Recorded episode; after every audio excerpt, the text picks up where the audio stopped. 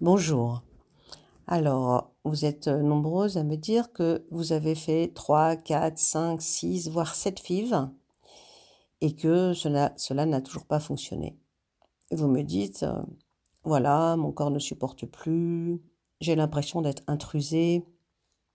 Lorsque je vois le docteur, j'ai l'impression d'être un dossier, un numéro, alors que ça me demande énormément de courage, de stimulation. Avec mon époux, c'est difficile, on n'a plus de libido.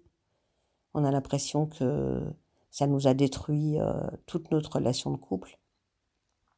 Eh bien moi, je vous propose de vous rencontrer, de regarder ensemble pourquoi les FIV euh, n'ont pas fonctionné, dans le sens pourquoi votre corps n'a pas voulu accueillir cette intrusion, et surtout pourquoi vous l'avez vécu comme une intrusion c'est pas parce que votre tête veut quelque chose que votre corps accepte.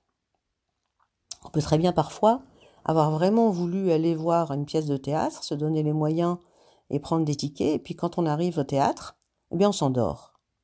Ça veut dire que le corps, de toute façon, c'est lui le plus fort. C'est pas parce que la tête veut quelque chose que le corps va systématiquement accepter. Il est en résistance. Alors même les FIV, même si c'est euh, important au niveau de la science, qu'il y a beaucoup de femmes avec lesquelles ça fonctionne bien, peut quand même néanmoins représenter donc une difficulté pour pouvoir accueillir avec euh, bonheur et désir, aussi bien dans le corps que dans la tête, cette, euh, ben, cette technique.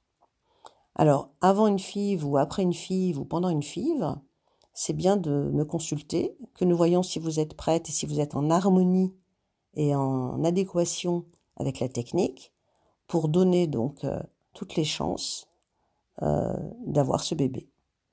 Voilà.